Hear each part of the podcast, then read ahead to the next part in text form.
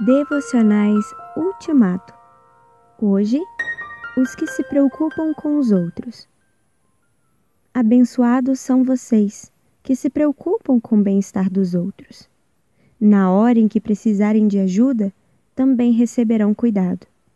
Mateus 5, 7 Deus responde às nossas adversidades, ignorâncias, fracassos e desobediências de várias maneiras, as quais nos aproximam dele e nos livram de nossa aflição.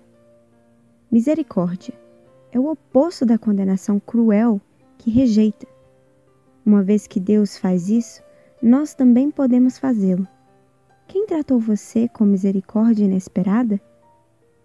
Deus, uma vez que fui aceito por ti com misericórdia, ajuda-me a aceitar os outros sem condenar sem rejeitar, sem repreender, mas compartilhando as promessas de salvação mediante as misericórdias de Jesus Cristo.